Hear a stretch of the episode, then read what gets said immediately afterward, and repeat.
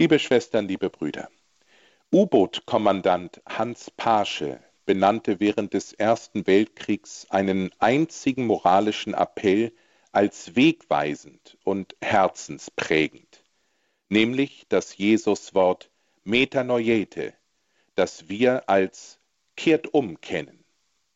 Fritz Rienecker allerdings übersetzt Metanoiete in seinem sprachlichen Schlüssel zum griechischen Neuen Testament als Imperativ Plural folgendermaßen. Ändert eure Gesamtmeinung über euch selbst. Also denkt um. Im Oktober 1912 hatte Paasche zu Papier gebracht, was manche Naturschützer in unserer Gegenwart als ihre Erfindung ausgeben möchten. Ich zitiere wörtlich Das Leid der geschändeten Natur war niemals, seit die Erde besteht, so groß wie jetzt unter der nichts schonenden Macht des Welthandels, des Verkehrs, der Industrie. Wo immer eine schützende Hand sich über lebende Naturschätze ausbreiten kann, da muss sie es jetzt tun.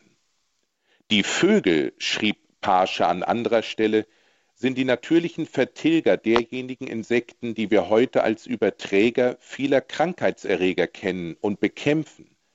Wohl ist es dem Menschen in seine Hand gegeben, das, was seinem Geschoss Ziel bietet oder in seine Schlingen tritt, völlig zu vernichten.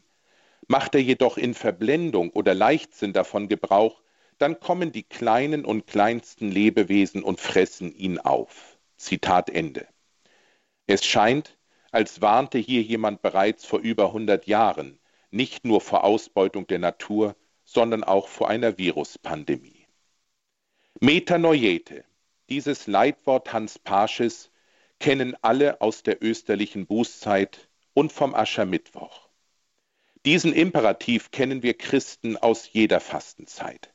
Leider bis heute oft übersetzt mit Kehrt um, tut Buße. Ich selbst kann mich an so manchen Aschermittwoch erinnern, der durch Predigt und Katechese auch mir als Erstkommunionkind und Heranwachsenden den Verzicht auf Süßigkeiten und Fernsehkonsum abverlangte, oft mit der Folge des leidigen Jojo-Effekts, dass ich mich zu Ostern hungrig auf sämtliche Schokoladeneier stürzte und diese genüsslich verschlang. 40 Tage ohne, das ist bis heute ein beliebtes Programm für jede Fastenzeit, auch für die, die mit Kirche eigentlich nichts am Hut haben. Als Seelsorger begegnen mir unzählige Menschen, denen durch einseitig übersetzte und dadurch moralisierend in ihr Gegenteil Angst, Schuld, Scham und Mindergefühle eingejagt wurden.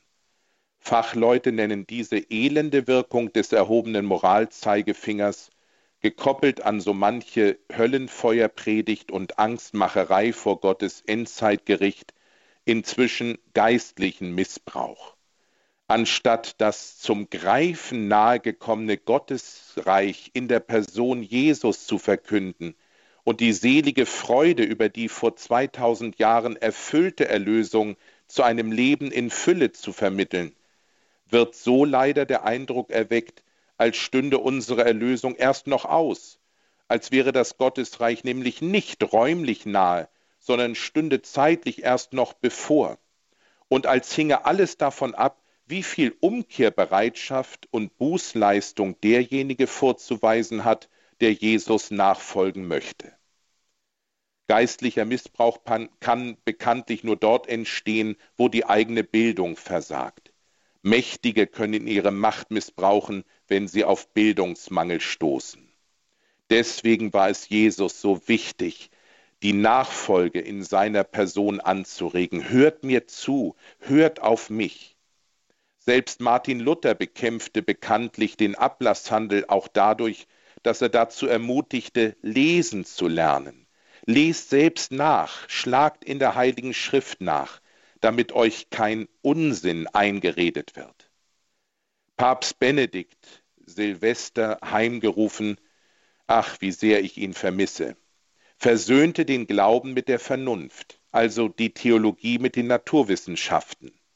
Er warnte in fast jeder Predigt davor, den gesunden Menschenverstand auszuschalten, falschen Propheten hinterherzulaufen und abergläubisch zu werden. Dieser herausragende Kirchenlehrer gebrauchte für die Gott verliehene Vernunft sehr selbstkritisch das Bild eines engmaschigen Fliegengitters, das wir vor unser Herz hängen mögen, damit die dicken Brummer des Aberglaubens möglichst draußen bleiben mögen. Papst Benedikt nannte diese Möglichkeit des Aberglaubens Inweltvergiftung, wie aktuell. Immer wieder, auch bei Martin Luther, ringen Menschen um einen gnädigen Gott, um die Frage, wie wir denn als bettelarme Sünder vor dem unendlichen Gott gerechtfertigt würden. Das führt notwendigerweise in den Tempel, den Jesus im Evangelium von den Händlern reinigt. Denn wir können uns Gottes Liebe nicht verdienen. Jesus wurde auf heilige Weise zornig, weil es bei Gott, seinem Vater im Himmel, bei unserem Vater nichts zu verdienen gibt. Paulus sagt wörtlich, bei Gott gibt es nichts zu verdienen. Jeder Versuch, sich Gottes Liebe durch Leistung oder Geld zu erkaufen, kann den Charakter verderben, nämlich den Charakter einer, Gotteskindschaft, die in vorleistungsfreier, absolut ungeschuldeter Gnade besteht. Gott liebt uns bedingungslos. Jesus will uns also in der Tempelreinigung von dem immer wieder im Herzen hochkommenden Gedanken befreien, als wären unser Gebet und die guten Werke Bedingungen dafür, dass Gott uns als geliebte Kinder annimmt. Vielmehr sind Gebet und gute Werke die notwendigen, fast automatischen Folgen der glückseligen Erkenntnis, dass ich, dass wir, dass die gesamte Schöpfung von Ewigkeit her geliebt ist von Gott. Ich gehe also nicht zur Kirche, damit Gott mich gern hat, sondern weil er mich von Herzen liebt. Ich bete selbst am Grab meines geliebten Vaters nicht, dass Gott ihn irgendwann einmal vollenden möge, sondern ich singe am Grab meines Vaters Osterlieder. Halleluja, Jesus lebt, mein Vater lebt.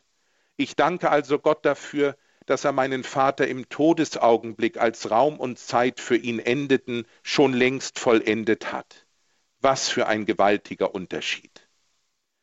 Gott ist also kein Wunschautomat, in den wir unsere Wünschemünzen einwerfen, damit sozusagen unten im Ausgabeschlitz das erbetene Produkt ausgeworfen wird. Rechtfertigung geschieht nicht aus Leistung. Einen gnädigen Gott verdienen wir uns nicht. Gott ist Gnade selbst. Deshalb gebrauchen wir Christen für Gott ja immer wieder Bildworte, Vater, Sohn und Geist. Mir persönlich kommt deshalb das Bild einer Familie in den Sinn, weil die Liebe als größte Frucht eine Familie hervorbringen kann, stelle ich mir Gott mindestens auch so vor wie eine Familie. Weniger als eine Familie kannst du Gott ja gar nicht sein bestehend aus einem göttlichen Ich, du und wir. Liebe, die sich verschenkt, nennen wir Christen Vater. Liebe, die sich verdankt, nennen wir Christen Sohn. Denn ich muss auch empfangen können in einer gelingenden Liebesbeziehung. Nur hergeben lehrt ein Herz auf Dauer aus. Und Liebe, die über sich hinauswächst, nennen wir Christen Heiligen Geist. Eine Liebe also, die offen für Kinder ist, für Gastfreundschaft, gegen einen Egoismus zu zweit. Gott ist also in sich Liebe, die sich verschenkt, die sich verdankt und weit über sich hinauswächst. Diesen vorleistungsfrei liebenden Gott dürfen wir gemeinsam mit Jesus in dieser Fastenzeit Abba, Papa, Vater nennen, so wie im Vater unser. So vertraut, liebevoll, wie ein Sohn, wie eine Tochter am Anfang des Lebens zu den Eltern spricht. Mit solch einem Urvertrauen, du wirst mich nie fallen lassen, du liebst mich ewig, bedingungslos, ohne Leistung.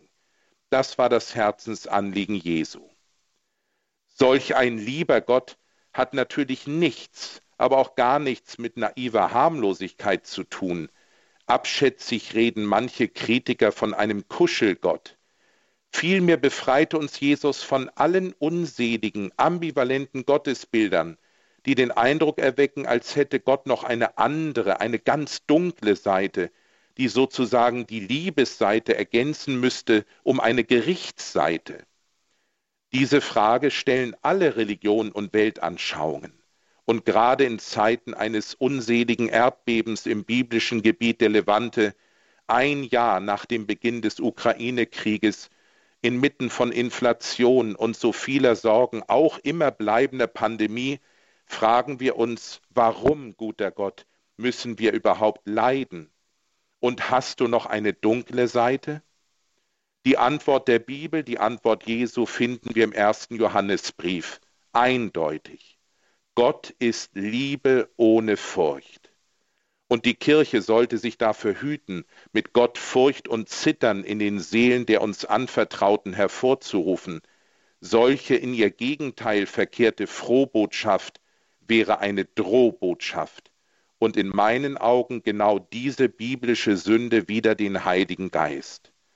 Jesus kehrte bei den Menschen ein, bei jedem Sünder, bei jedem, mit dem man nichts zu tun haben darf, und erreichte genau dadurch Umkehr und dass Menschen ihm nachfolgten. So wie Zachäus zum ersten Mal erlebte, dass Gott ihn von Herzen liebt, als Sünder, konnte er erleben, dass sich Gottes Zorn nicht gegen ihn richtet, sondern gegen die Sünde, also gegen das, was an Liebe unterlassen wird. Weniger sollten wir in der Nachfolge Jesu niemals verkünden. Die Übersetzung des Jesuswortes Metanoiete mit dem deutschen Imperativ Plural kehrt um, gleicht also der fehlerhaften Deutung eines mühsamen, endzeitlich angsterfüllten, eigentlich das ganze Leben dauernden Aufstiegs auf einen Berg, um einem Gott endlich mal geliebt zu werden oder um Buße für die eigenen Sünden zu üben. Letztlich aber bleibt der bemühte Gottsucher immer hinter diesem Ziel zurück. Nobody is perfect, weil sich eben niemand Gottes Nähe durch Leistung verdienen kann.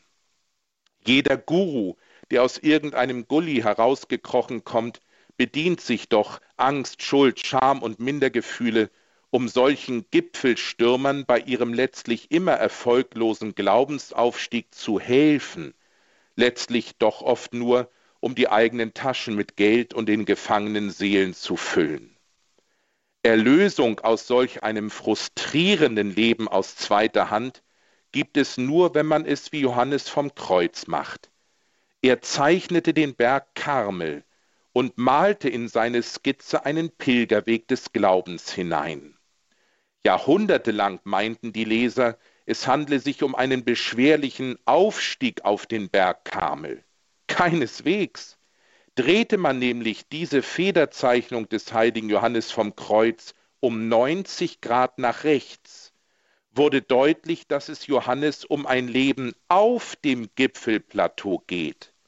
Wir werden nämlich mit unserer Geburt von Gott bereits auf einem Gipfel der Liebe abgesetzt weil wir uns diese Liebe nicht verdienen müssen, sondern, wie Paulus immer wieder sagt, von Ewigkeit her geliebte Kinder Gottes sind. Unser Leben gleicht daher nicht einem beschwerlichen, oft sogar apokalyptisch motivierten Aufstieg, sondern einem gelassenen Leben an der Hand des Auferstandenen. Nur so gelingt geistliches Leben, Spiritualität und Frömmigkeit, wieder alle Versuche durch falsche Propheten und Scharlatane. Hören wir nochmal Jesus im Wortsinn zu. Erfüllt ist die Zeit. Das Reich Gottes ist in meiner Person zum Greifen nahe. Greift doch bitte zu. Ändert eure in der Taufe gewandelten Sinne, ändert eure Gesamtmeinung über euch selbst. Denkt über euch, über Gott, über eure Mitmenschen und über Gottes wunderschöne, aber oft so verwundete Schöpfung größer. Beflügelt eure Sinne und euren Geist. Im Grunde ist in jeder heiligen Messe mit dem wunderbaren Satz Hoch die Herzen, erhebt die Herzen, das Gleiche gemeint. In diesem Sinne beflügelt euer Denken. Ich habe euch den Verstand und euer Herz gegeben, dass ihr niemals kleiner denken dürft von euch, von euren Mitmenschen, von eurer Schöpfung und besonders nicht kleiner von eurem Gott der bedingungslosen Liebe. Metanoiete, denkt endlich um, ändert euer Vorverständnis. In diesem Sinne wünsche ich von Herzen eine gesegnete österliche Bußzeit. Es segne euch der Gott der Liebe, der Vater und der Sohn und der Heilige Geist. Amen.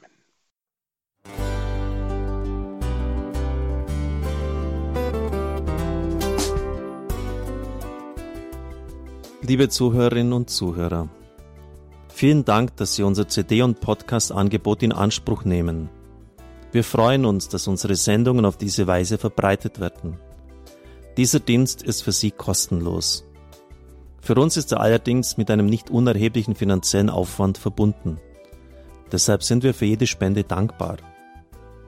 Alle Bankverbindungen unserer Spendenkontos können Sie über unsere Homepage horeb.org unter dem Menüpunkt Spenden einsehen. Dort besteht auch die Möglichkeit, online zu spenden natürlich nach den neuesten Sicherheitsstandards. Sie können diese Informationen auch bei unserem Hörerservice unter der Telefonnummer 08328 921 110 erfragen. Ich wiederhole die Rufnummer 08328 921 110. Vergelt's Gott für Ihre Unterstützung. Ihr Pfarrer Kocher.